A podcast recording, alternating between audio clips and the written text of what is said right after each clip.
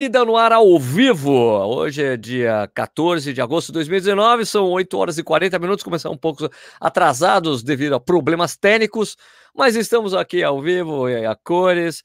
Hoje a gente vai conversar com, é, com duas pessoas aqui, o nosso amigo é, Ricardo Nishizaki e também o Ademir Paulino da assessoria esportiva. Ademir Paulino, assessoria esportiva. Ô, você tem que tirar o mute você mesmo. Tira o mute você mesmo? Aí, então vou colocar todo mundo aqui na tela. Atenção, olha, magia mágica. Tudo bem, tudo bem, Ricardo? Você está bem aí? Tudo bom? Boa noite, galera. Sérgio, descobri uma coisa. Agora que você descobriu o programa. Descobri o seguinte, que você tem que esperar uns... Quando aparecer live aí para você, você tem que esperar uns 5 segundos antes de começar a falar. Por quê? Porque não entra o live direto no transmissão do YouTube. É mesmo? Não, tem um delayzinho minúsculo, assim, assim, uma coisinha pequena. Mas eu descobri isso tá porque abriu aqui, enfim. E boa noite. Boa noite, boa noite. Bem-vindo, nosso convidado aí, esse monstro sagrado das corridas. É... monstro sagrado das corridas. Gostou do, do monstro sagrado? Achei legal. Gostei, gostei, gostei. Sempre quis falar esse negócio, monstro sagrado. Monstro sagrado. Coisa, tipo Pelé, Gerson, Rivelino, Tostão. Bonito negócio, né? né? Bacana. Né? Ô, boa noite aí, Ademir Paulino, tudo bem? Boa noite, valeu. Pô, prazer estar aqui com vocês, poder conversar aí com a gente, falar de corrida, falar do Quênia, bastante coisa legal aí, bastante histórias. Legal. Ó, é o seguinte, antes da gente começar aqui, a gente tem uma tradição no Corrida no Ar que as pessoas que estão assistindo a gente aqui nos comentários têm que falar da onde elas estão nos assistindo, né? É uma tradição. Enquanto elas vão falando isso, eu vou pegar minha cerveja que eu esqueci de pegar, porque eu não avisei o Ademir. O Ademir sempre quando a gente faz o programa ao vivo que a gente bebe uma cerveja. Certo. Não sei se você vai beber alguma coisa, mas o, o Nish já tá com a dele lá, eu vou pegar a minha.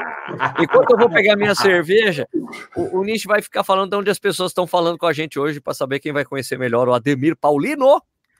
Pô, isso se alguém precisar de. Bom, o Ademir depois vai se apresentar aqui, que é uma, é, também é outra tradição do Corrida no Ar, né? Mas antes vamos dar boa noite aí para a galera de Taubaté, boa noite para a galera de Floripa, boa noite para a galera de Brasília, Vitória no Espírito Santo, Brasília de novo, Araras, Campinas pô, tem gente pra caramba, Ademir, vai ter que espalhar essa mensagem aí pro Brasil ah, inteiro, velho. legal, louco. legal. Aliás, Brasil inteiro nada, né? Porque tem, também tem Portugal aqui na área com o Gustavo aqui do Porto. que mais? Borrasópolis, no Paraná, caramba. Uh, Suzano, é, Itaperuna, Manaus, Osasco, cadê? Caramba, Barra Bonita, é, ah, cadê, cadê, cadê? Jundiaí, Caraguatatuba, Goiânia, Joinville, Petrópolis, São Paulo, Mojimirim, Bairro do Limão, São Paulo, Tatuapé, Natal, no Rio Grande do Norte, é, Guarapiranga, Goiânia, Itajobi, Contagem, Butantã, Indaiatuba, Chácara Santo Antônio, União dos Palmares, nas Lagoas, Avenida do Cursino, aqui perto de casa, Telêmaco Borba, no Paraná, Aracaju, Vila Romana, São Paulo, Santo André, Camanducaia, Belo Horizonte, Cananéia, Rio de Janeiro, Marabá, Rio do Oeste, Catanduva, Goiás, Porra, cansou, Brasil, cansou, Brasília, Ferlândia, Guaratiba, São Miguel da Cachoeira, Goiânia de novo, Guarulhos, Itapetininga, é, Floripa, é, caraca, não para, não para nunca mais. Não, Edson Rod aqui, já, a gente conheceu lá, na, lá em Campinas, lá na, na, na, na lá de Jaguariúna, né? St. Petersburg, na Flórida, o uh, que mais que tem aqui embaixo? Cataguás, Minas Gerais, Tijucas, em Santa Catarina, Mogi das Cruzes, Castro, no Paraná, Amargosa, na Bahia, Camacuã, no Rio Grande do Sul, Munique, ah, o Alex Heimer, né? É, Campinas, Rolim de Moura, Rondônia, Salvador, na Bahia, Valença, Rio de Janeiro, uh, Rio de Janeiro de novo, Belo Horizonte, Vila Maria, Patos de Minas, Tife, Tatuapé, uh, Sumaré, Campo Limpo, Taboão da Serra, Taquari, Contagem, Patos de Minas. Tá bom, tá bom, pelo amor de Deus, pelo amor de Deus. Poxa, caramba! Beleza, é muita gente, é muita gente. Então, o Ademir, Ademir, é o seguinte, a gente, é, quando, quando alguém é calouro, calouro aqui no que você é o calouro hoje, né? Você nunca apareceu aqui antes, você é o calouro, né? O bicho da gente. Então, você tem que se apresentar para não só para nós, não, não para nós, já conheço você, mas você tem que se apresentar para as pessoas, né? Aquela coisa, meu Marília Gabriela, né? Ademir Paulino por Ademir Paulino. Você, como é, conta um pouco da sua história, como é que você começou a correr, na verdade, ah, natação, triatlon, corrida, conta um pouco da história, sua história, para depois a gente entrar no assunto Quênia. É, o microfone é seu, Ademir. Bom, é um prazer aí falar tanta gente, agradeço aí a presença da galera. É, bom, eu sou atleta desde muito tempo, comecei a correr com 10 anos de idade, corri uma São Silvestre em, lá nos idos de 89. E... Nossa senhora, jura? É, é. Eu fiz a, a, última São Silvestre no período da noite. Eu estava contando essa história para você, não sei se você lembra, Sérgio. Puta que verdade. A largava, a largada às 11 horas da noite, eram 12 quilômetros. Então, é, comecei muito cedo e a corrida foi meu esporte de origem, né? E aí logo teve a, o triatlon veio para o Brasil, uh, os primeiros atletas ali começando a praticar o triatlon. E eu fui dessa geração aí no começo dos anos 90, 92, 93, comecei a nadar e logo entrei no triatlon. E, bom, pratiquei o esporte por muito tempo e fui campeão mundial depois de um tempo da, de natação e corrida, que, eram, que foram as, as minhas atividades principais. Fui campeão mundial na China, 2011, Uh, e fui vice-mundial no, em, em, no Canadá, 2014. Uh, ah, foi o esporte aí que eu me. Uh, que, é, como atleta, eu mais me dediquei, né? E nesse meio do caminho aprendi aí, fui. É, fiz a faculdade de educação física, e aí estudei natação, estudei treinamento, fisiologia, triatlon, e fui me uh, melhorando aí como treinador. Então, uh, um meio que complementa o outro. E hoje eu tenho uma assessoria, a assessoria já tem, esse ano a gente faz 10 anos. Uou. E exato, é. Então, uh, tenho quase 400 alunos. E, bom, é, basicamente é isso aí, uma coisa complementa a outra, né? Treinador, atleta, e é, é por aí, mais ou menos isso. Ademir, quem foram os seus treinadores antes de você começar a treinar? Ah, eu... Antes de você virar treinador? Eu treinei com a lá no comecinho, eu treinei com a Silvana Colli. Nossa, a mesa treinadora do Tomás Lourenço. Silvana. Exato, a Silvana. Primeira treinadora da Alessandra. É, a é Silvana. A Silvana foi uma treinadora lá no começo, lá antes, quando eu fiz a São Silvestre, né? Era uma das poucos, dos poucos grupos que existiam no Ibirapuera né? Era da Silvana, lá no comecinho.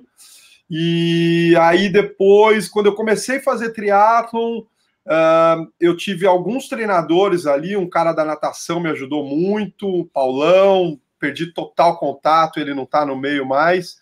E eu treinei um pouco com o Marcos Paulo também, né? A gente, com 14, 15 anos ali, o Marcão foi que me ajudou ali no, no triatlon, até a época da faculdade, que aí acabei, né, levando fundo, é, acabei indo pelo meu caminho e desde então eu, eu mesmo me passo treino. Legal. Pô, peraí, Ademir, quantos anos você tem, cara? Essa história é meio comprida pra cacete, velho. Você não parece, você não parece ter 80 anos, cara. Não, não, não. não parece ter 80 anos. É, comecei muito cedo, né, Nishi? Comecei muito cedo. Uh, com, como eu falei, 10 anos de idade eu já estava correndo, então não me lembro de uma fase que eu não treinei, né? Eu passei toda, é. toda a adolescência, final de infância, adolescência treinando, fase adulta. Eu esse ano faço 42 anos. Putz, ah, cara, você vê, é só fazer as contas, ele é de, então, de 77, 77, 77 é isso? 77, 77. 89, correndo São Silvestre com 12 anos, caralho. Isso Ô, ô, Ademir, agora explica uma pergunta. Eu, eu fiz essa pergunta para você quando a gente estava trocando ideia lá no, na viagem lá que a gente fez junto lá, né? Pra... Mas é... Como, é, como é que começou? Por que sua assessoria tem tanta mulher?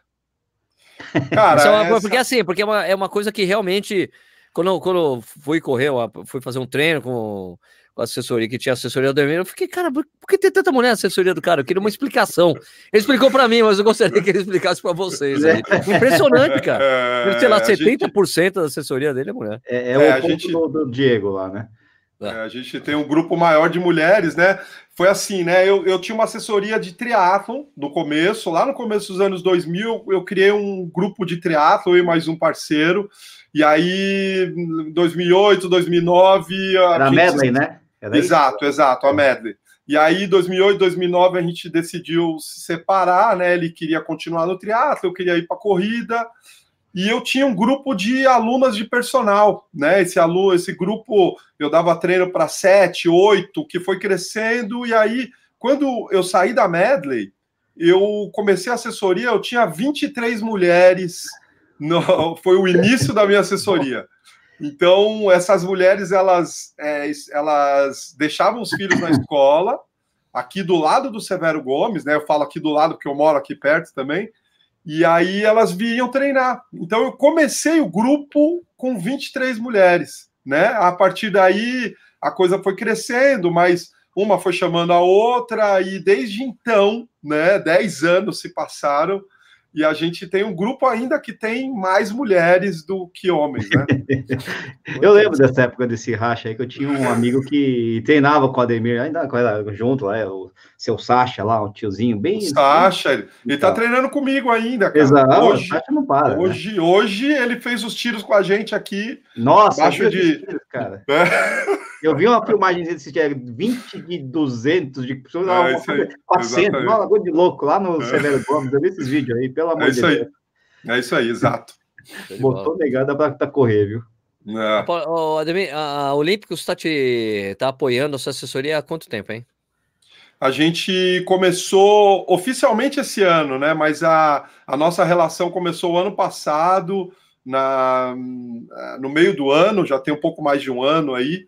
Uh, quando a gente eu fui convidado de um grupo multidisciplinar, um projeto incrível, sensacional, que foi criar um tênis de corrida, melhor tênis de corrida feito no Brasil, né? A nossa, isso era uma das, da, da, das ideias iniciais, era criar esse tênis. Então, um grupo multidisciplinar, eu entrei como treinador e atleta. Uh, bom, tinha o Suzuki, tinha uma galera do meio aí, né? O pessoal. Ademar, que... Ademar, você podia falar isso. você não podia falar isso, não. Posso, posso. Pode, pode, pode falar. A não ser. É, esse tênis vai sair, logo mais tá esse lançamento. Então é... temos um puro aqui no Corrida no Ar. eu não podia falar. Eu não sei se podia falar, mas já que o falou. Não, tênis. Bom, não estamos. Então conta, tamo... melhor essa história. conta melhor essa história aí, Ademir.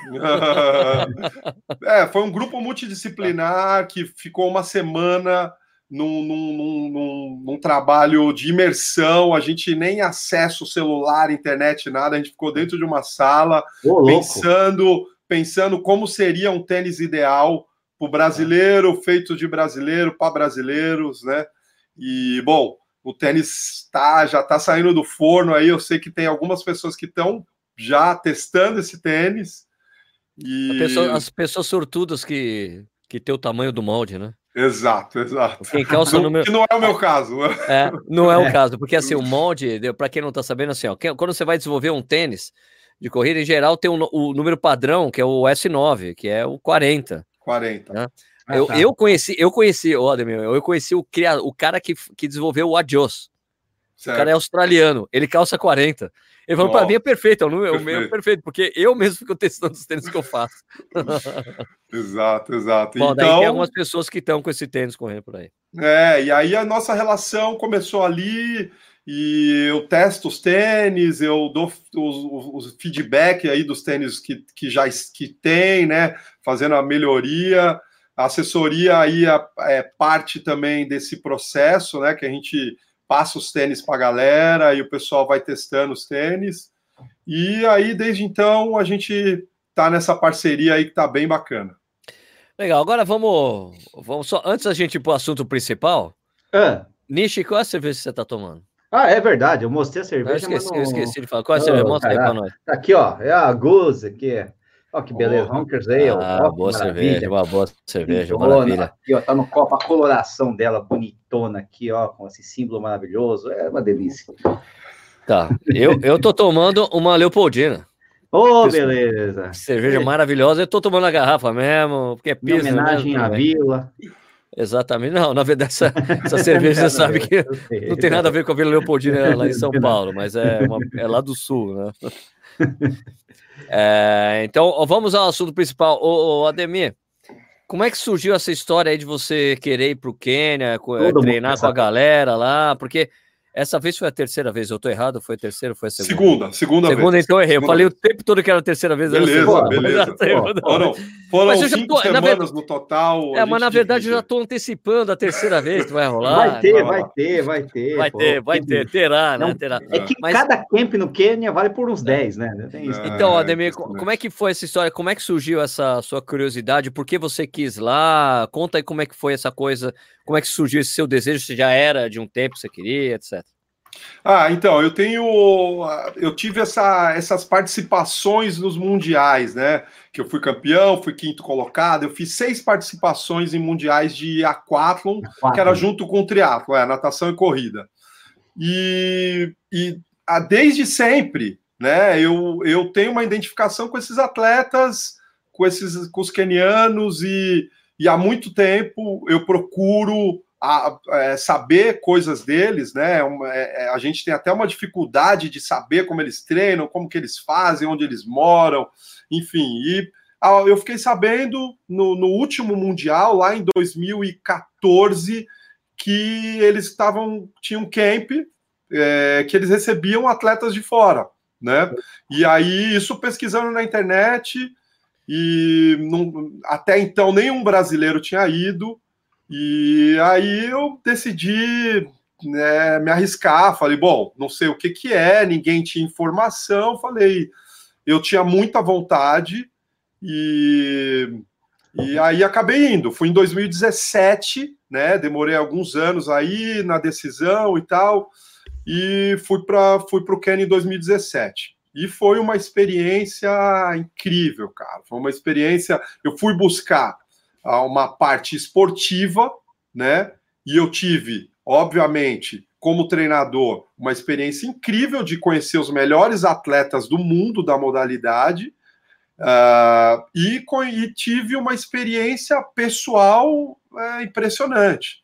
É um lugar totalmente pobre, sem estrutura, que tem esse, né, tem produz os melhores atletas do mundo, em sério, um negócio absurdo, a quantidade de atleta, e ao mesmo tempo não tem uma estrutura, não tem estrutura nenhuma, né? E aí um povo super acolhedor, um lugar pobre que não tem violência, sabe? Então, uma, uma diferença, né? A gente pensando no. Na, estou na África, né? Aquela pobreza nível África, que no, a gente aqui no Brasil, poucos lugares tem, né? E Uhum. quando eu saí de lá, na- dessa minha primeira experiência transformado, né? Transformado, eu lembro que eu estava na van, voltando para o aeroporto, e eu vendo aqueles atletas e pensando na experiência que eu tinha passado, eu ali eu decidi que eu tinha que levar mais pessoas para sentir aquilo, para ter aquela experiência, né? Até como uma missão de treinador, né?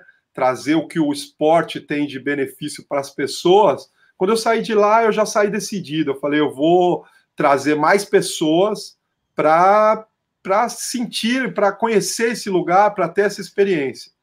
E aí foi quando surgiu agora 2019 que a gente foi com um grupo, agitei esse grupo há um ano atrás, a gente vem fazendo essa programação. Quantas pessoas no grupo? Foram 23 pessoas no grupo, foi um dos maiores grupos que ficaram nesse camp. E foi Esse o primeiro camp- grupo de brasileiros, né? Aí Desculpa te interromper. Ademir. Esse daí era o The Kenya Experience ou é outro? É o o, The Kenya Experience.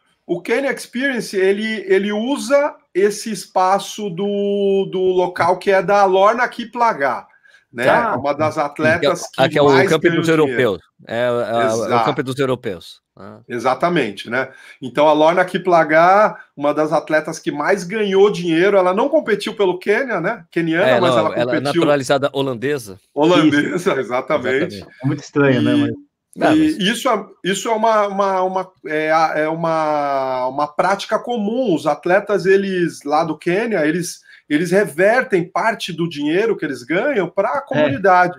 Então, ela construiu uma pista de atletismo, é a pista uma das pistas principais lá, e ela, junto com os ingleses, montou esse camp que é, imagina que é a Suíça dentro da África, cara.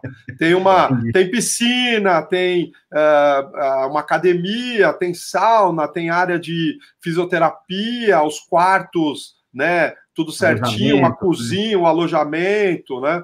Então, alguns atletas kenianos têm acesso, mas esse local ele é para receber atletas de fora, né? Porque Entendi. assim, tirando esse camp, não praticamente é, não tem mais nada, cara, sabe? Então, o Kenya Experience ele utiliza o High Altitude Training Center, que é da Lorna Kiplagar. Tá. Legal. E isso, esse camp fica onde exatamente? Lá em. Como é que é o nome da cidade? Eldoré? É, Não, então. É... tem, né? Aí tem. É, a... Isso, isso. Então. E essa fica é na uma... região de Eldoré. É isso, né? Exatamente. Eldorete é, é, é, uma, é a cidade, é a terceira maior cidade do Quênia, terceira ou quarta cidade maior do Quênia, e, e tem, é, fica a aproximadamente 70 quilômetros de Eldorete, e, e tem, é onde estão sitiados a tribo dos Calendis, hum. que isso também é uma informação legal que o Quênia ele é ele tem é constituído por 23 ou 24 tribos, Sim. né? A tribo mais conhecida da população geral são os maçais, eles são grandes, Sim. são fortes, Sim. enfim.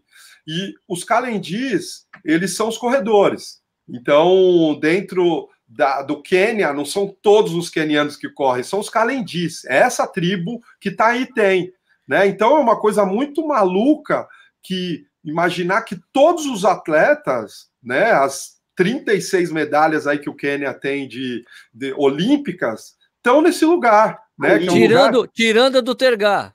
O ter, ah, é, verdade, é verdade. O Poltergar não é Kalenji. O, o Poltergar, eu, eu descobri dessa vez, Sérgio, que ele é um. É, dentro dos Calendis tem algumas, algumas uh, diferenças, né? Então, o, o, o Poltergeist ele é Calendi, mas ele é Calendi de uma região quase saindo do, da, da, região ali dos Calendis. Sabe o que é, né? cara? Que eu, entre, eu entrevistei o Poltergeist, né? É. E ele me contou a história dele, eu achei sensacional. Eu tava na contra-relógio na época, né? Ele é. foi entrevistar com ele, ele contou um pouco da história e tal, né? Porque ele assim, olha, a única chance que a gente tem na, no Kennedy, alguma ascensão social, ou você entra no exército, ou você vira atleta. Daí eu fui lá, entrei no exército, porque eu gostava de jogar basquete. O meu negócio era voleibol, né? Que ele é um cara alto, não, né? Sim, então, sim. daí teve um teste na pista, eu corri lá e o professor, o cara das olhou assim, cara, você tem, você tem um talento aí. Ele, eu? Mas eu não sou Kalenji. Ele falou assim, eu não sou Kalenji, como assim? Não, mas você, você tem um talento. Aí você vai treinar com os caras, com os corredores. Daí botou ah. ele para treinar com os corredores. Ele falou: meu primeiro treino, os caras saíram correndo, foi todo mundo embora, eu fiquei para trás. Ah. os caras foram embora, não consegui aguentar o ritmo dos caras. Mas foi muito é, interessante então. ele contando essa história. Mas o, aquele, aquele lançador de, de dardo do Kenny, que até é medalhista olímpico, eles também não devem ser calendipo. Não, não, é, não. Nem ele. Aquele, aquele, que, aquele que aprendeu a arremessar dardo pelo né? YouTube. Né? É famosa é, essa história, né? Júlio Diego, né? Ele, é, é, exato, exato. Então, ele, ele é Maasai assim como o, o, o corredor dos 800 ganhou agora, ah, fugiu o nome agora. Rudisha, David Rudisha também, também é Maasai, mas esse, esses atletas, eles vão tudo para aquela região de Item. Então, cara, é uma loucura para um corredor, para quem gosta de corrida, estar em Item é, é, parque de diversões, cara, porque você fica ali, é, é corredores para todo lado, só atletas, parece que a cidade só tem atletas. Né, aquele clima que a gente conhece de pré-maratona, né, pré-major, que você tá ali naquele lugar que você encontra atleta para todo lado, e tem isso é é o normal, né? É o normal. Ô, Ademir, vem cá, uma coisa, aquela, a gente sabe que você corre bem pra caramba, tem um currículo é, extenso aí, aqui em termos de Brasil, é legal. Mas é, como é que é chegar lá, né? Você que é um cara que está acostumado a correr forte, fazer né, velocidade e tal, chegar lá e, cara, tem que encarar aqueles caras. O primeiro, o segundo treino dos caras, seja, putz, e agora, não, cara? Não. É, foi, é. foi assim mesmo ou não? É, é o nível, cara. Assim, a gente é, é, comparar o Brasil no futebol a, sei lá, a Coreia do Norte, entendeu? Tem um cara que se destaca lá na Coreia do Norte que joga futebol. Se ele vir aqui para o Brasil, não vai jogar nem na várzea, né, cara? é a mesma coisa, gente, cara. Diga lá, os caras. Assim, dessa vez a gente teve várias histórias, né, cara? Várias histórias assim engraçadas de, de, da, do nível desses caras comparativos a nosso, né? Então, eu, o Kip Sang, quando ele me olhou, ele olhou para mim, né? Ele mais ou menos o cara alto, né? O Wilson Kip Sang já foi Sim. recordista mundial Sim. alto, né? Eu tenho 1,94, ele, sei lá, deve ter 1,80, 1,84. É, né? É, ele olhou para mim e perguntou se eu corria. Ele, tipo, você corre? né? Olhou para mim e falou: Meu, nada a ver, né, cara? Nada a ver. Você e, não tem jeito para coisa. No, né, exatamente. E dessa vez, né, a equipe, a gente levou, a gente nós fomos com atletas amadores, né? Isso, Era, né? A galera. Com todos os níveis, né? Todos os níveis. E a galera, assim, várias histórias que a gente ficou dando risada depois, né? Tipo, no primeiro treino, 2,400 de altitude, né, cara? Que ah, é uma dificuldade. Tem, o tem, sobe e desce, o sobe e desce daquelas ruas, estrada de terra cheia de buraco. Uma das meninas que corre super bem, né? A Pacer estava com ela, que a gente usa os kenianos como Pacers, né? Todo uhum. dia de manhã eles estão lá esperando a gente para sair para correr. A Pacer perguntou se ela corria no Brasil, né? Ela estava lá correndo, né? ela falou: Meu, você corre no Brasil? Pô, sabe? Pois é, coisa do nível, né? Por causa do nível, né? Aquelas, aquelas piadas, né? Aquela coisa de. O, o nível é muito alto, cara. E assim, é, não é só os moleques, né? Tem os caras uhum. mais velhos, né? Mais de 50 anos Continuam treinando, ativos, que estão tá. ativos no nível absurdo, né? Pra você ter uma noção, a gente falou lá para um dos caras que o Daniel Chaves, né, tinha se classificado com 2 e 13, o cara não estava entendendo o que, que era 2 e 13, 2 e 11 na maratona, porque lá o motorista faz duas e nove, entendeu? Mas subir duas e dez é fácil, né? É, exatamente. Todo mundo, você pergunta para todo mundo, ah, quanto você tem na maratona? Ah, duas e onze, duas e seis, duas e oito. É outro naipe, né? Outro então, naipe. É... o cara corre acima de 30 nos 10K, você, pá, né? Que amor desse é pereba, né? Ademir, eu tinha compartilhado lá no, no Instagram que a gente ia conversar com você sobre o Quênia e tal, para deixar as pessoas fazerem. Fiz, deixei algumas pessoas fazendo perguntas, né? Sim. É, mas tem algumas meninas aqui que estão aqui na, no chat que são os, é, falando que elas são as, as Ademiras, é isso? Ademiras. As Ademiras, que são suas alunas, é isso? São as Ademiras? É, tem um grupo aí, tem um grupo aí que se denomina as Ademiras. É, é, exato, exato. Ah. Ó, tem uma pessoa que perguntou aqui, o Antônio Santos, perguntando como é que é a alimentação lá no Quênia. É, isso é uma, é uma questão que a galera geralmente faz. Assim, Vamos, o Falar, vamos tentar. O galho Exato, de manhã. É, o galho, é. vamos, tentar, vamos tentar imaginar que vários, vários, vários pontos, né? Vários detalhes aí, vamos colocar como detalhe, fazem esses atletas tão grandes, né? Tão diferenciados. Um deles, sem dúvida nenhuma, é a alimentação, né? Por conta da pobreza, não chegam alimentos industrializados ou, ou quer dizer, chegam menos alimentos industrializados. Então, a alimentação deles é uma alimentação de, uh, imagina, interior, né? E subsistência. Então, os caras comem milho, arroz, ervilha, uh, uh, legumes de maneira geral, né? E tudo aquela coisa que não teve processamento, né? O milho não, não passou pela latinha, né? A ervilha vem direto para o nosso prato. Então, basicamente, a alimentação dos caras é carboidrato, uh, a proteína, a principal proteína deles, além de, da questão dos legumes, aí que tem a proteína, mas a principal proteína dos caras é o, o ovo. Então, a grande maioria dos atletas tem a sua galinha ali, né? E é, é parte da alimentação deles. Eles quase não uh, comem carne, né? E a gente perguntando da primeira vez e dessa vez, é, a resposta é a mesma. Eles falam que a carne deixa lento, né? Ah, é. é. E então a base da alimentação dos caras é carboidrato e uma alimentação na sua forma mais simples, que, no, ao meu ver, é uma, uma força dos caras. Alimento não processado, principalmente. Exato. Né? é muito exato. importante, é muito importante mesmo. Exato, exato. O Danilo, aliás, quem estiver assistindo aí pode fazer pergunta, a gente faz Verdade. também, tá bom? Mas Isso. o Danilo Lode perguntou aqui se ele se. É uma coisa interessante, se ele se preocupa com técnica de corrida ou é na bruta mesmo?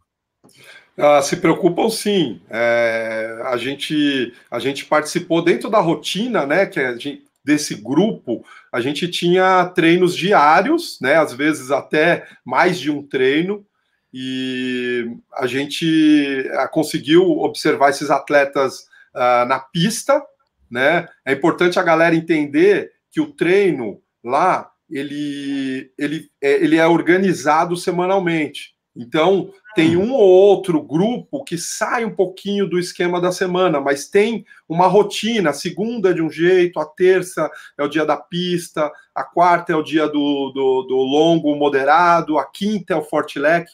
Então, é, é, tem uma rotina, né?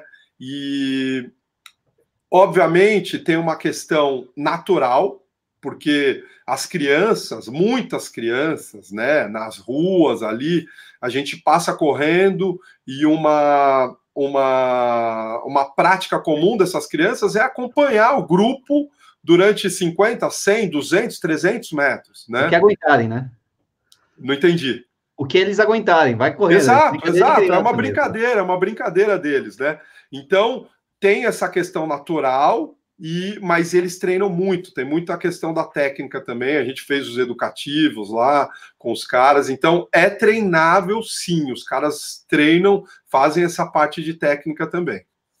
Legal. Tem perguntas aí, Nishi? Ou vou de outra aqui que mandaram? Não, não, não. Então, o, Diogo, o Diogo Henrique Hernandes Boldo está perguntando se eles correm é, em jejum pela manhã. É, essa é uma prática também comum. Uh, e aí a galera precisa entender que é assim, né? Se você à noite comer um grelhado e uma salada, você, de manhã dificilmente você vai conseguir ter uma energia para correr, né? E isso também é treinável, é treinável. Você precisa ir aos poucos acostumando o seu organismo nessa situação. Eu não sou Uhum. nutricionista, eu não vou entrar muito nessa parte, mas o, o, a prática lá, todo mundo corre em jejum de manhã. Então, as saídas de treino é por volta das 6 horas da manhã. E olha que coisa interessante, né? Os treinos, assim, terça é o dia do, da pista. Então, a terça-feira eles correm às 9 da manhã. Então, você vai para a pista uh, de manhãzinha, quase não tem ninguém. Às 9 da manhã chega o grupo porque, como é o treino de intensidade, os caras tomam café antes. Ah, né? Ah, Quinta-feira é o dia do Fortilec, às nove da manhã também, porque é o Entendi. dia da intensidade. Então, segunda, quarta e sexta, que é a rodagem, né? E os caras saem em jejum e é uma prática super comum. Uh, eu até a galera que foi, eu pedi para o pessoal treinar isso antes para já chegar mais acostumado, mas que eu estava falando, à noite a gente dorme, a gente a nossa última refeição é carboidrato. É arroz, é batata, é sopa, creme de, sei lá, creme de, de abóbora, né? Então, o gale, né? O gale, o gale, o gale que a gente, o gale, né? que a galera que voltou não aguenta mais ver, né? Que era o gale no café, o gale no almoço. O galho é o galho meio que o todo fubá deles, né? Leite com, com milho, é isso, né? É, tipo eu não fubá. sei, se- eu acho que não leva Mas- leite, não, viu? Eu acho Não que vai- é leva uma leite? mistura, eu acho que é uma mistura É água com milho? água e milho, isso, isso, isso. Não tem gosto É. nenhum, cara. Não tem gosto de nada. Eu só sei que os caras, quando eles viajam para o exterior, eles levam Levam. o, milho levam, dele para eles fazerem o galho, que faz parte da tradição Não. dos caras. Né? né? Ó, tem uma pergunta do Bruno Vicente aqui, Bruno Isso, Vicente, que é o Brunão, o Brunão Vicente, que trabalha na, na X3M. Corredor bom, Assim, também, ó, corredor bom. É, muito bom. Aqui. Os intervalados são apenas na pista ou fazem subida também? É, o, tem os dois, né? O Brunão, é, bom, tenho contato com ele há muito tempo aí do Zex Terra. Sim, É, tem os exatamente. dois. Tem os dois, né? O, a terça-feira, terça-feira, todo mundo para pista. E a pista, cara, é como se fosse um o globo da morte, cara. O negócio é impressionante. São centenas, sem exagero, sem exagero. Eu tenho filmagens assim de centenas de atletas correndo na mesma pista, sabe? Putz. Uma coisa, grupos de 20 pessoas fazendo tiro de 400, né? Então aquela coisa, é, é o barulho, é a coisa mais impressionante é o barulho, cara. Ficava lá só ouvindo o barulho. Nossa, e deve ser aqueles grupos que fazem os 400 para um, abaixo de 1,10, 1,5, ah, 72, é... é isso, né? Exato, exato, exato. Tem de tudo, né, Sérgio? Tem de tudo. Então, o grupo das meninas que na segunda semana eu me arrisquei a fazer os tiros. A primeira eu fui para assistir, eu queria ver os caras, queria aprender, queria saber como os caras chegam lá, o que, que eles fazem, aquecimento, alongamento, que os caras pensam, se eles conversam, sabe aquela coisa? Então, primeiro treino, eu fiquei só assistindo. Na segunda, terça-feira, já estávamos lá aproximadamente 10 dias, eu resolvi, a gente fez os tiros de 400, e aí tinha um grupo lá de, devia ter umas 20 meninas, e elas estavam fazendo os tiros de 400 ali para abaixo de 1,10, cara. O grupo feminino, né? E, e, inclusive foi uma das fotos que, que eu te passei aí, né? Que eu tava junto ali das meninas. Aliás, peraí, peraí que eu tenho essa foto aqui, peraí, vou colocar aqui pra gente ver, peraí. Com as meninas sofrendo, né? Porque é uma coisa de louco. É, não, não, e assim, o que a galera precisa entender é que 1,10 aqui em São Paulo é uma coisa, 1,10 uhum. lá é outra coisa, porque a pista tem buraco, a pista. Ó, o Ademir aqui, ó. É, exatamente. Exatamente. Aqui, essa menina, essa, esse grupo aí na frente, as meninas, é, cara. É Mas um... tem um cara puxando aqui, ó. Isso, provavelmente estava ultrapassando a gente. Você estava dando bola. Não, vamos ver as fotos aqui. Ó. Ultrapassando. Esse, esse era o Pacer, que ele estava para me ajudar ali. Então, ele é o Pacer, ele tá com a camiseta do Ken Experience. Aqui, é, exato, exatamente, a Ken Experience. Isso, isso, isso. E ele, ele que tava puxando, me puxando ali. E, tá, cara. Tá forte, né? Olha a cara do Ademir. Tá forte aqui, Ademir. Olha, olha, olha o terremoto, olha o terremoto. Essa pista. Olha que interessante. Volta aquela foto lá, Sérgio. Essa pista, As cara. Ela, aqui, né? ela, é. Exato, exato. Ela tem essas pedras, né? Ela, ela, se você vê o chão, o chão é todo imperfeito, não dá para correr se você não estiver olhando para o chão, cara. Entendeu? Tá. Não é aquele ah, lugar. Você tá olhando, tá olhando pro chão mesmo. Exato, você tem que estar tá olhando porque tem. De um lado parece que é até meio subidinha, sabe? De um é, lado parece que. Não, não tem impressão mesmo. Olha só. É, né? E, e, e, uma coisa interessante da pista aí, né? Até para finalizar a resposta para o Bruno, uma coisa interessante da pista é que assim a, a, é esse aí eu tentando acompanhar um dos grupos lá dos, dos caras, né? Ali saindo ali atrás, respeitando os caras. Os caras não abrem a boca, cara. É um foco. É, também esse é um, é um outro ponto também importante aí do, da força desses atletas. É uma coisa natural deles, né? Cara, Enquanto a gente tem uma necessidade de falar, né? Nós brasileiros, a gente tem uma necessidade de falar o grupo, a gente está aqui fazendo educativo, concentrado, tem sempre alguém falando, contando história. É uma coisa cultural, né? É uma coisa ah, mano, cultural. eu na pista não falo com ninguém, mano. É... eu não falo com ninguém. Mesmo se alguém, lá, mesmo se alguém vem fazer meus tiros comigo, a gente vai, ó, quem vai puxar um, um puxa um, outro puxa o outro. Beleza, beleza. Aí ninguém fica se falando. É, perfeito, perfeito. Foi forte, né? é, foi forte. Não consigo. É, isso é uma o foco dos caras, um, né, aquele foco ali, concentração, né? Então, os caras não falam, aquele. cada um concentrado no seu treino, né? Então, e, e, essa energia, ela vai contagiando o grupo, sabe, cara? Quando você tá no grupo ali, eu tive é, uma ou duas, é, tive duas ou três é, é vezes que eu consegui correr alguns quilômetros com o grupo, o negócio é impressionante, cara. Você tá ali no meio daquele grupo, é uma energia que, né, do grupo, né? A coisa. A, você vai ali, sabe? Mas então, aí tem esse treino de terça-feira que eles fazem na pista, e as quintas-feiras, que é o, um dos treinos mais impressionantes, que é onde eles se reúnem para fazer o Fortilec, né? O Fortilec mais famoso do mundo, que é a largada às 9 horas da manhã. E Uh, é, eles têm muito uma questão de respeito, né? Então, nesse treino, o atleta, uh, o atleta que tem mais destaque, ele que vai lá na frente e vai falar como vai ser o treino e vai dar as regras do dia, né? Então, ele chega ali na frente. É, Vou colocar e, aqui. Isso, isso é um dos Fortilex. Ele chega ali e fala: ó, galera, hoje vai ser dois Escuta, minutos pera, Só um instantinho, aparece o áudio aí? É sem áudio quando aparece aí? Ou aparece com áudio? Deixa eu não estou ouvindo. Sem Vai, áudio. Melhor sem áudio. Sem áudio. Peraí, com, com, não tem áudio ainda, né? É só imagem, não é só o vídeo. Tá, Vai falando imagem. aí, Ademir. Então, e aí nesse dia, esse atleta chega ali na frente e fala: ó, é dois para um, três para um. E, Olha e assim, a velocidade dos caras, mano. É... Não, você tá é, filmando num carro, né? É isso. É. Uma, uma moto. Carro. Tô na moto, moto, tô na moto. É, não, carro. Não é. é. até carros teria dificuldade, porque tem uns trechos, né? Se você for olhando para o chão, é, é, cheio de buraco, cara, cheio de buraco. Então, você manter uma posição correndo rápido num lugar desse é muito difícil. Ó, nesse momento, a gente atrapalhou. Ó. ó, nesse momento, o carro meio que tinha um carro na frente, a gente quase atrapalhou o grupo, né? Ah. E, e, esse é um treino, né, que a galera corre, é, dá por volta de 60 minutos. De, é, ou é dois forte, um fraco, ou é três forte e um fraco. Geralmente isso. E, cara, eu com o GPS ligado ali, vários quilômetros, batendo abaixo de 3 por quilômetro, pensando na altitude, soma isso, altitude 2,400, o piso é isso aí, que dá para ter uma ideia, né? E é só sobe e desce, não tem plano, cara, não tem plano, né?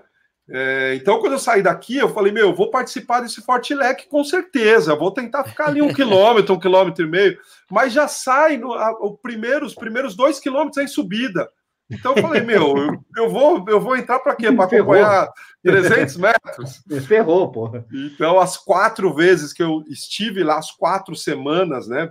Foram cinco semanas, mas as quatro semanas que eu acompanhei o Fortilec, eu fui na moto, porque era a maneira que eu conseguia ver o nível que é esses atletas. E esse treino é assim: eles passaram, eles, eles passaram os 10 quilômetros, né? Hum. Que eu fui pegando pelo meu GPS, eles passaram com 31 alto os 10 quilômetros. Isso, isso que é fraco e forte, né? Tem o fraco é, também, né? Na hora que eles passaram os 10 quilômetros, o mais impressionante. Olha é que eles acelerando de novo. É, acelerou, é o forte. É, o mais impressionante, quando eles passaram os 10, eles estavam num trotezinho de tipo 5 para 1, sabe? Porque o, o, pelotão estica na hora de acelerar, o pelotão dá aquela esticada, e aí quando diminui, os primeiros diminuem muito, os caras que vêm atrás vêm tentando chegar no grupo, o grupo enche de novo, né? Aí fica aquela. vai aumentando, né? E, uhum. é, e uma característica dos caras é assim: os caras não vão para terminar o treino, eles vão para acompanhar o primeiro grupo até onde aguentar. Então, ah. então você vem vindo atrás, o pelotão ele vai, os caras vão parando o relógio. Tipo, 4 quilômetros já vai parando 1, 5, 6, 7. Aí o grupo vai diminuindo, diminuindo, diminuindo. E aí, uma das coisas que eu até conversei com um dos treinadores lá, os caras eles vão. O objetivo, ah, esse, hoje corri 4 quilômetros. Semana que vem, na quinta-feira que vem, vou tentar correr 4,200, 4,500, entendeu? E, e isso é uma das forças dos caras, porque ali, um desses caras que está puxando, aí depois eu fiquei sabendo que é um cara que tem menos de uma hora na, na hum, meia maratona. O cara nem é conhecido, o cara é ainda é. não saiu do Quênia, é um cara, é um, é um dos, dos atletas lá. Caramba, eu, eu, imagina eu saindo para esse treino aí, Sérgio. Pô, ia rodar tudo, 300 metros, 200 aliás, metros. A pergunta, tá aliás, a pergunta é essa de algumas pessoas, né, Ademir? É tipo, meu, qualquer pessoa pode ir e treinar lá, como você levou alguns amadores, como é que funciona isso aí? Tá assim, né? Isso é uma prática, e, e eu vejo hoje, Sérgio, um movimento mundial de running camp. Nos Estados Unidos é muito comum. Se uhum. você procura em todas as cidades, tem na Europa, tem em alguns lugares na Europa, aquelas ilhas espanholas, tem alguns lugares que tem esse running camp. E é, agora. O pessoal, o, desculpa te interromper, o pessoal é. do Pinheiro tem ido para os Estados Unidos, para o Mammoth Lakes lá, né? Exato, onde os próprios americanos exato. treinam altitude. Né? Isso, lugar lindo, isso. lugar lindo. Os caras vão para Boulder, vão, Conheço. né, Estados Unidos, isso. aí tem aquele lugar na, na Europa que é o Clube La Santa também, que recebe atletas de várias modalidades. Então, Portugal e, também tem. Portugal, exato. Então, assim, tem crescido esse movimento. Né? E, e no Quênia, tem muito europeu, o que vai para lá muito assim, né? Entenda muito alguns, né? Não é um local que é muito visitado. Então, o... tem já um movimento de europeus, notadamente pelos treinadores que estão lá, os ingleses, os holandeses que estão lá, né? É italiano, e tem ido muito. E, e aí eu comecei, eu fui, né? No ano passado já foram dois treinadores aqui também do Brasil, e agora a gente foi com esse primeiro grupo, e eu fechei agora uma exclusividade com o Ken Experience. Ano que vem eu vou também. E assim, é para todo mundo, por quê, Serginho? Porque, cara, ninguém vai conseguir correr com os caras. Entendeu? A gente vai fazer o nosso treino. talvez o Daniel Chaves, o Daniel Chaves consiga fazer um treino ou outro com os caras, né? Não, Mas é, ninguém vai é. correr. Então, o cara que corre a 4 para 1 aqui, 3 e 30 para 1, e o cara que corre a 7, lá é tudo igual. Vai ser tudo igual. Ninguém vai conseguir correr com os caras. Então, o que a gente tem é uma estrutura do camp, com a gente tinha esse grupo de 24, a gente tinha de 7 a 8 pacers, né? Porque a gente não decorou nenhuma volta, são estradas de terra, né? Várias estradas de terra, e esses pacers nos levam pelos caminhos. Então, eu falava, ó, hoje a gente, o grupo vai correr 12 quilômetros. Então, os caras faziam uma volta de 12 e os pacers iam acompanhando os grupos ali, né? A galera corria 4,30, 5, 5,30, 6. Ah, você tinha, todos esses níveis. Ah, você tinha, tinha todos tudo. os níveis lá. Ah, tinha tudo, tinha tudo. Eu tinha, eu teve algumas mulheres que foram com a gente de 55, 56 anos que correm aí para 6 por quilômetro e, cara, aproveitaram muito. E os caras, eles, assim, os Pacers, eles são.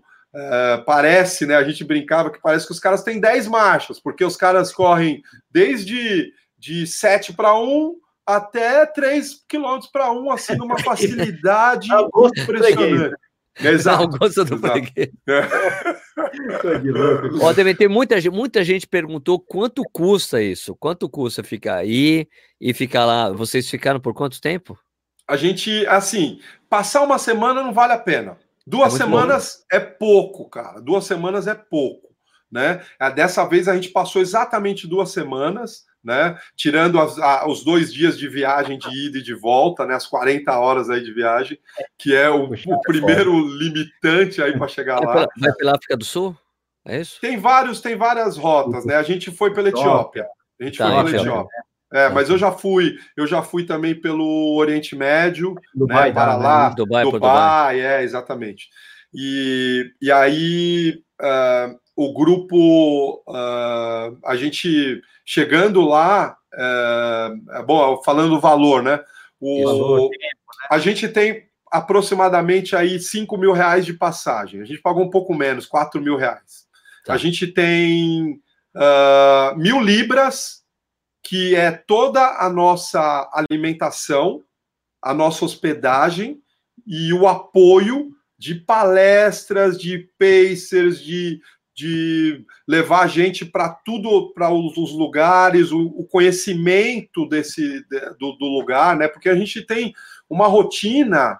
Né? Todo dia a gente tinha alguma coisa para fazer. Então a gente tinha palestra com o treinador, a gente tinha, a gente visitava a camp dos atletas que não tem apoio nenhum, a gente ia nas escolas onde alguns atletas moravam, a gente foi nos treinos onde, uh, onde os, esses caras iam estar né? E tudo isso levado pelo por, por esse grupo. Então, Legal. 4 mil reais de passagem, mil libras, que dá aproximadamente 5 mil reais de, uhum.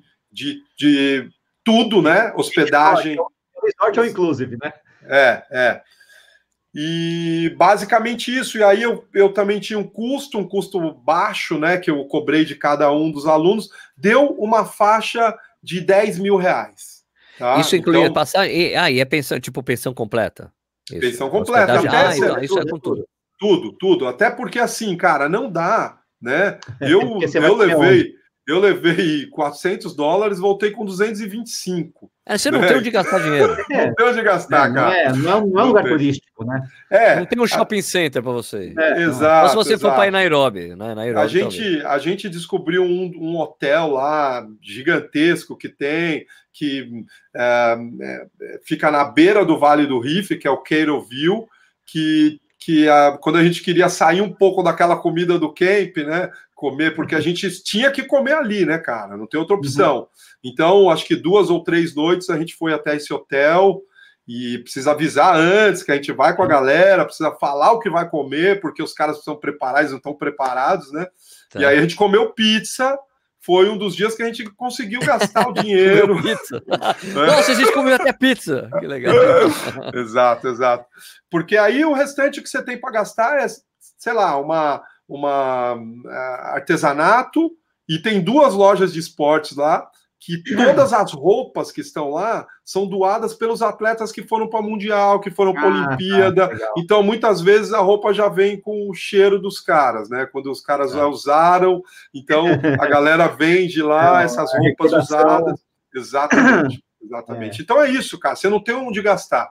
Então, pensando assim, não é uma viagem cara, né?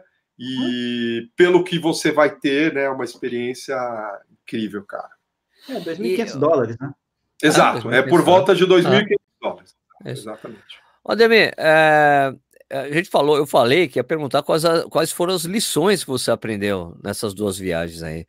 Quais foram as coisas que você aprendeu que mudaram bastante a, a sua visão do esporte e até de vida? Serginho, quando eu comecei lá, né, cara, a gente tá falando dos idos de 89, 90, a gente, a gente os, os atletas da minha idade ali, que tinha um grupo, a gente reclamava muito de estrutura, né, cara? A gente fala, pô, hum. a gente não tem estrutura, não sei o quê. Então, esse aí foi o primeiro aprendizado, né? Chegando lá, eu falei, porra, meus caras não têm nada.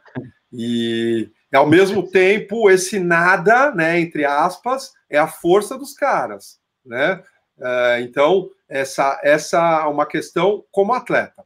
Como treinador, eu tive contato com vários outros treinadores, né? Então aqui tem vários treinadores que a gente que a gente uh, tem vários treinadores que a gente tem contato, mas a gente acaba não, não trocando muito. É uma coisa, é até uma cultura nossa, a gente não troca, ó, oh, tô fazendo desse jeito, tô fazendo do outro jeito. E lá eu tive oportunidade de trocar, né? Então, o Hugo, que é um cara que trabalha na, no Ken Experience, ele é uma, um, um, foi atleta e é um treinador que está lá há 15 anos, então é um cara super interessante porque ele tem a visão de fora, né? E ele tem, ele está lá há muito tempo, ele conhece tudo. Então esse cara eu tive contato com eles várias vezes, ele falou sobre o método de treinamento dele, eu falei sobre o nosso método de treino, né? E, e isso é muito rico, né? Uhum. Mesmo sendo diferente, a gente acaba, né? É, pelo menos um horizonte diferente se acaba tendo, né?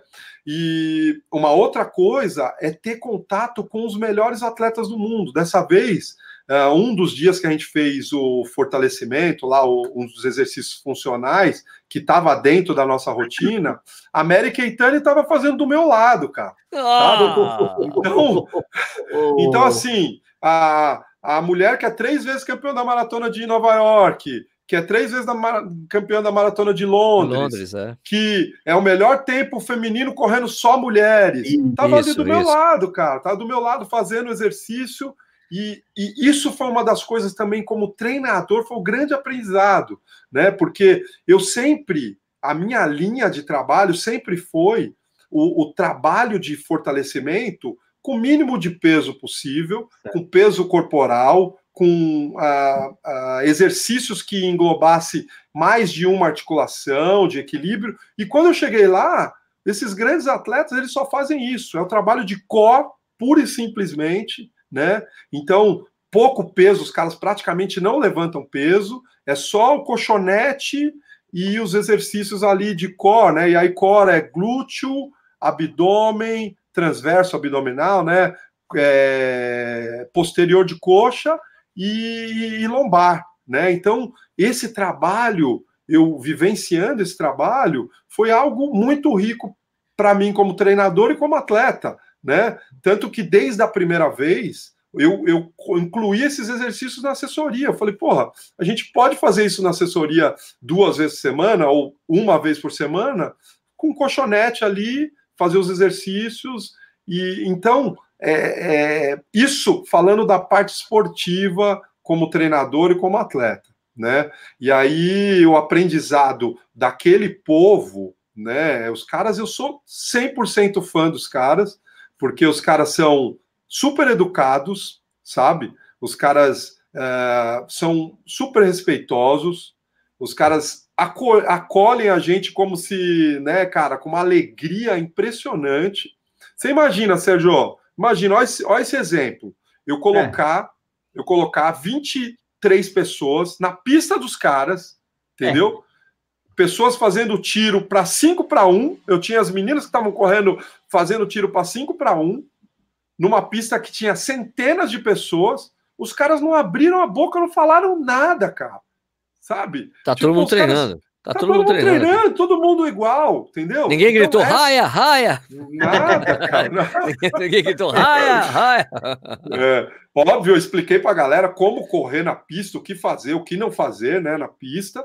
E, cara, a gente treinou junto com os caras sabe? Então tinha o cara lá que é o quinto melhor do 1500, estava lá, uh, o cara que tem menos de uma hora na, na, na meia estava lá correndo com o meu grupo que corre os 10 quilômetros para uma hora, cara. Então esse, esse, isso mostra o que, que é esse, esse, é, esse povo, né? Então é, um lugar que não existe consumo, né? O consumo ele não é a base de, de através do dinheiro, tem muita questão da troca, né? A gente corre junto, Serginho. Você faz massagem em mim, eu faço massagem em você, e eu tenho banana, você tem uh, o abacaxi, a gente troca. Então, é, sabe, para nós que estamos inseridos numa sociedade que é 100% consumo, 100% dinheiro, é, cara, você está num lugar desse, é, é uma aula, né? É uma aula.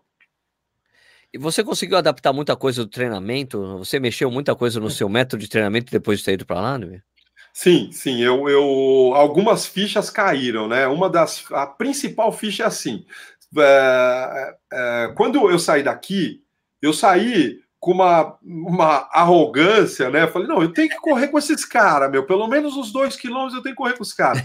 E aí eu faço meus treinos aqui, só uma média, só para você entender o pensamento, né? Eu faço meus treinos aqui, alguns treinos de 10, 12 quilômetros, eu consigo rodar facilmente abaixo de 4 por quilômetro, 3,50, 3,55. E lá, os treinos mais fortes que eu fiz era 4,20, 4,25, 4,40, fazendo muita força, né? E aí eu falei, bom, altitude tem o papel nisso, óbvio, mas o sobe e desce e você tá sempre instável, com o pé uhum. nunca certinho no chão, como a gente está aqui no asfalto, sempre com o pé de lado, de um lado do outro, né? Então, isso também atrapalha. Então, quando eu voltei, eu falei: caramba, meu, não consegui fazer um treino para baixo de quatro lá, né? E, e, aí eu comprei aquele aparelho, não sei se vocês conhecem, o Stride, que é Stride, o. É Stride. Stride, Stride é, que ele. Sim, sim. Que ele ele. É, é, é um potenciômetro. É um potenciômetro para coisa. Isso, isso, isso. E aí, quando eu coloquei, logo na sequência, né, eu comprei o Street e, e saí para correr com ele. E aí, eu consegui ver aqui numa volta aqui no Severo Gomes que para eu correr, por exemplo, para 3,20 por quilômetro, eu tenho mais ou menos 400 watts, mais ou menos, de potência. Né? E tem uma pequena subida de um lado do parque, que nem dá para considerar subida, que para eu manter o ritmo, o Street marcava que eu fazia 420, 430 é, watts de potência para manter o ritmo, né? E aí eu comecei a pensar lá no Quênia. Eu falei, meu, como o, o, o que aqueles atletas têm é uma potência absurda para conseguir manter o ritmo, para conseguir correr rápido, para conseguir correr naquelas subidas. E quando eu fui para lá, eu não tinha potência e para manter o ritmo que eu tenho aqui, né? Então, dentro do treinamento, eu comecei a pensar, cara, o que um atleta precisa, seja amador ou seja profissional, é ter mais potência, é melhorar essa potência, né? Então, uh, uh, eu comecei a incluir mais subidas, né, essa potência trabalhar no próprio treino de corrida, né? Comecei a incluir mais subidas, alguns fortileques com sobe e desce para a gente ter essa questão de, de aumentar fazer, fazer força na subida, né? Desce, Exatamente. É. Fazer um treino, por exemplo, a 5 para 1, né? O atleta corre para 5, 5 no plano, 5 na subida, 5 é na descida. o tempo todo. Cinco Exato. Tempo todo. Exatamente. Então, isso foi uma das fichas que caíram. Eu falei, meu, a galera precisa estar tá mais forte, precisa aumentar a potência, né? E é, esse foi um dos pontos aí, eu acho que principais é, é, como treinador e a mudança que eu trouxe para a galera aqui.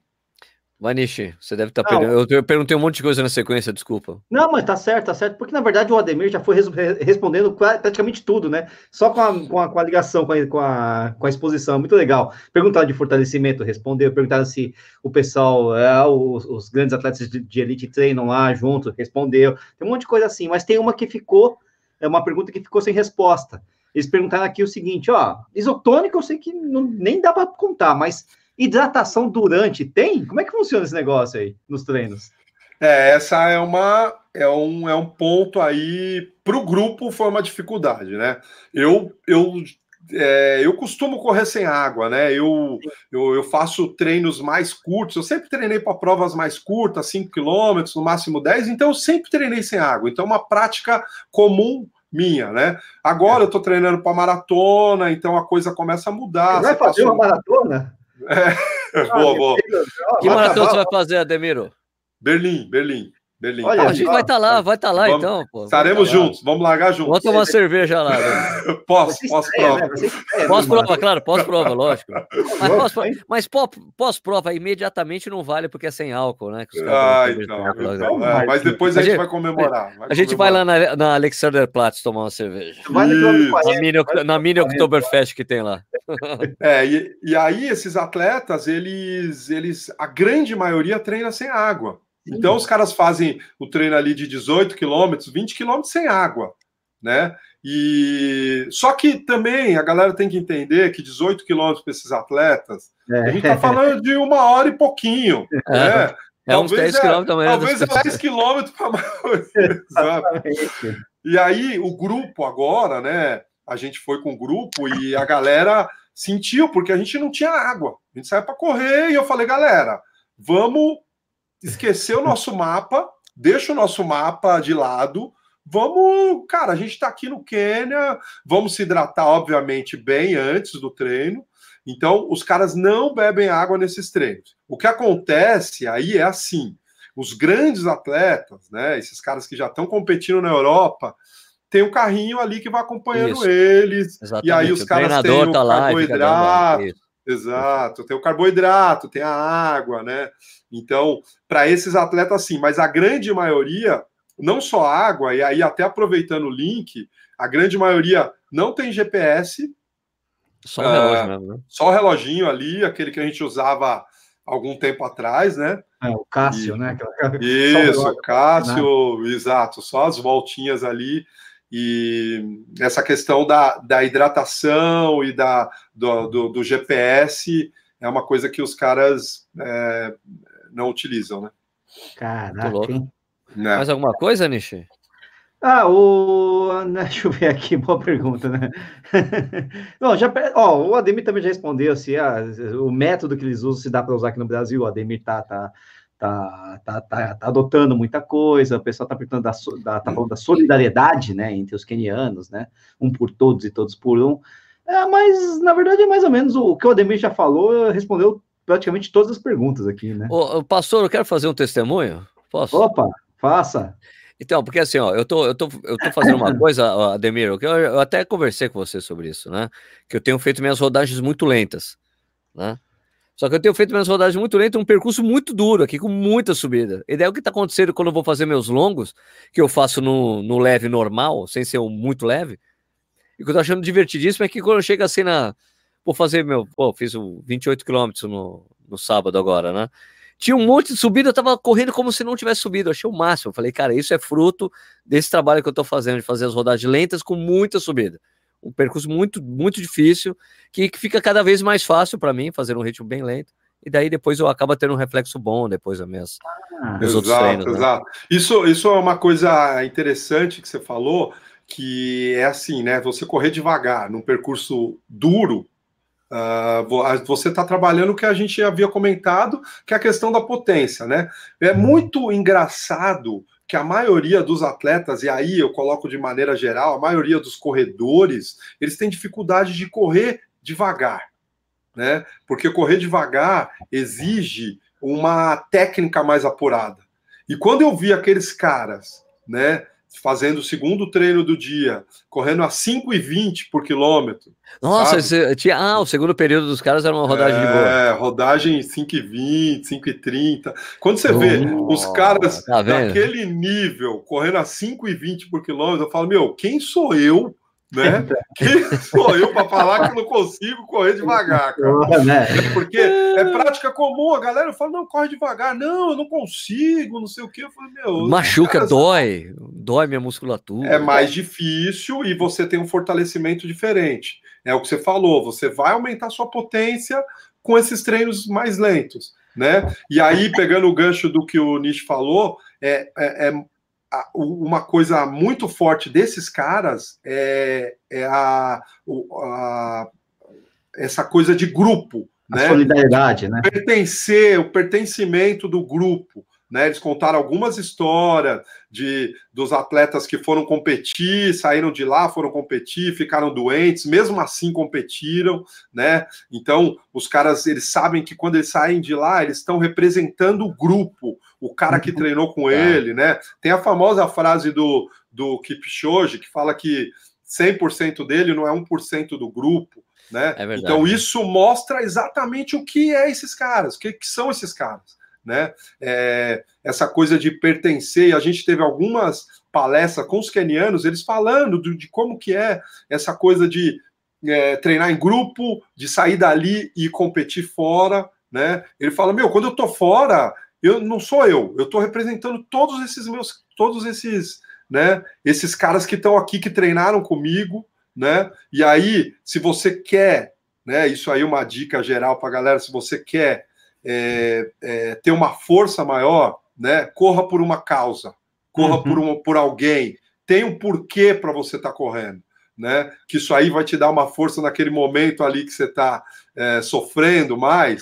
Se você tem um porquê, não, pelo meu filho, pela minha esposa, pela minha, enfim, por, por quem seja, você vai ter uma força muito maior, que é o que os caras é a força dos caras.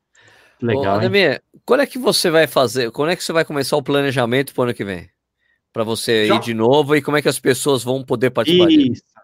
É, já começou, Porque né? Gente... Eu fiquei com vontade, eu acho que o Nish É, eu não consigo, mas é legal.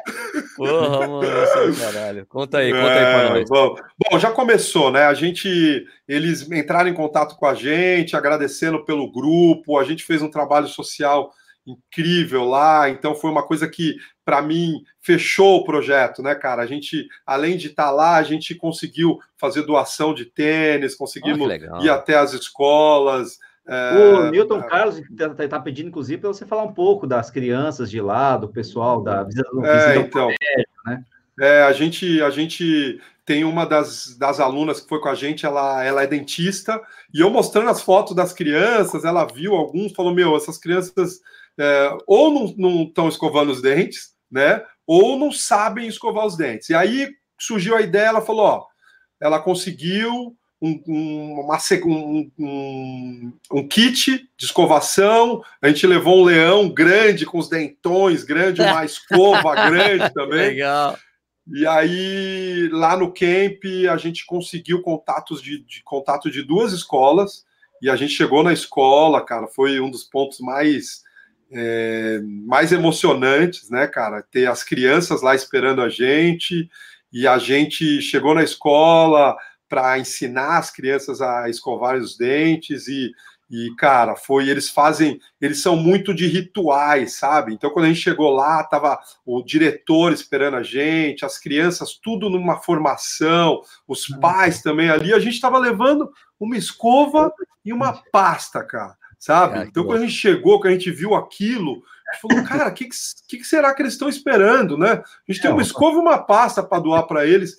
E assim, cara, foi uma ação, né? A gente entregou, sei lá, 100 kits nessa primeira escola, e foi uma ação que, sabe, a gente viu as, os pais chorando, as crianças Nossa. super felizes. Cara, uma escova e uma pasta e a nossa, a nossa presença lá e a gente ensinou as crianças a escovar, escovar os dentes, né? Então foi uma ação incrível. Uma outra ação, a gente levou 115 pares de tênis, a Olímpicos nos ajudou nessa, tênis novos.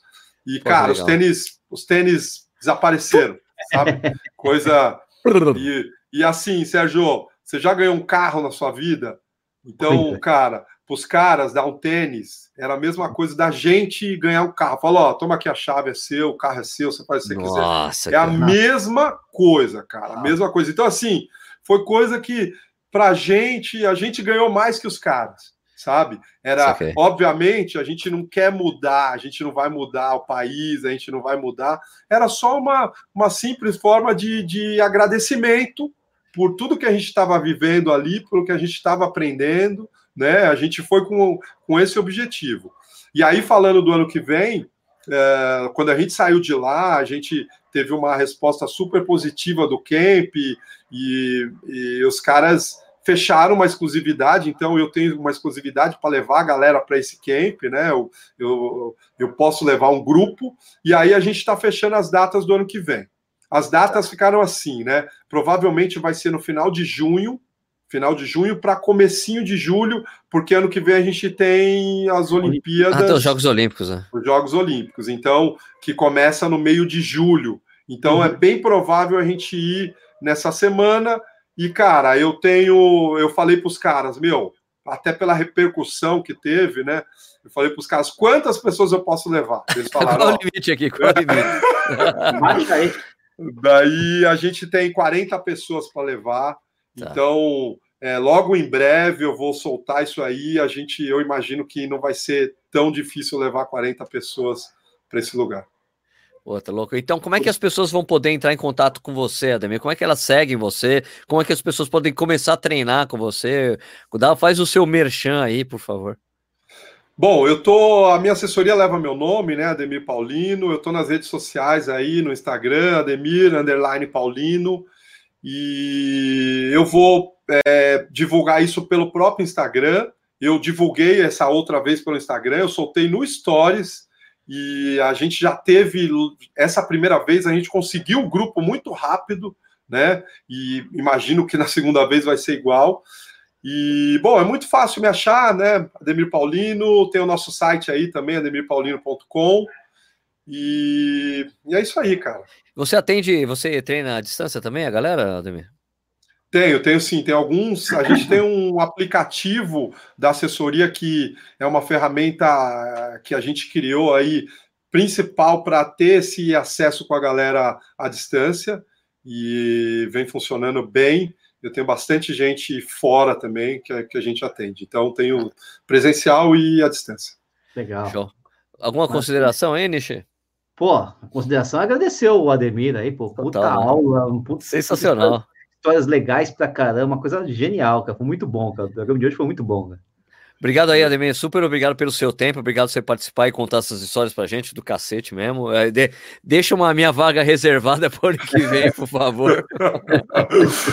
Pô, como eu te falei, eu tinha comentado com você, cara, que dentro desse projeto aí, ir para lá, e assim, a minha missão, né, missão mesmo como treinador, é levar para as pessoas o que o esporte me trouxe, né, de benefício, de, enfim, o esporte me trouxe tanta coisa, né, me trouxe aonde eu estou aqui, né, hoje como treinador, como atleta, indo para esses lugares, e assim, é, você é um cara que é, dentro do projeto seria sensacional porque você conseguiria passar para mais pessoas o que é aquilo, não dá para explicar, né? A gente conta histórias, dá para ter uma ideia, mas estando lá, né, cara, você estando ali no Quênia, vendo aqueles grupos que parece né, uma coisa selvagem, aqueles grupos de 20, 30, 50 atletas passando, correndo, como se fosse uma coisa só, né, cara? É uma coisa assim, ó, né? Só de lembrar é um arrepio. Então, a, a minha, a, eu como treinador, eu quero levar isso para as pessoas, eu quero que as pessoas conheçam isso, eu quero que as pessoas tenham essa experiência, que realmente é, é algo que é, tem um antes e vai ter um depois, sem dúvida. Você não vai voltar diferente, você não vai voltar igual. Né? Então, Legal. é isso aí. Maravilha. Beleza, então, pô, super obrigado pela sua presença aqui, foi demais, brigadão mesmo. Pessoal, olha, quem estiver assistindo aí, muito obrigado pela audiência de vocês. Esse programa aqui, ele vira um podcast. Eu conheço pessoas perguntando, é, tem que virar podcast. Tem um podcast, é só você procurar por Corrida no Ar ao vivo, tá? Tem no Spotify, em todos os lugares. Esse programa aqui também vai virar um podcast, você pode escutar quando, quando e quando você quiser, assim como você pode assistir esse vídeo no YouTube depois. Assim que o Ademir soltar essa coisa aí do, do Quênia e tal, eu também ajudo a divulgar lá no Corrida no Ar ao vivo para as pessoas saberem, né? né para poder participar dessa legal. coisa, porque eu também tô afim, mano. eu esse negócio. É. Mas peraí, Ademir, Ademir, hum. tem cerveja lá? Tem. Tá, tem, tá bem. Então tudo bem, estou salvo, estou salvo. Tem cerveja, mas é cerveja quente e a cerveja acaba. Né? Ok, ok, tudo bem, tudo bem. Se tiver um dia, tá bom. Beleza, então, pessoal, obrigado pela audiência de vocês. Então, Corrida no Ar volta na próxima quarta-feira, às oito e meia da noite. Beleza? Obrigado, Nish, obrigado, Ademir. Até a próxima, galera. Até semana que vem. Valeu!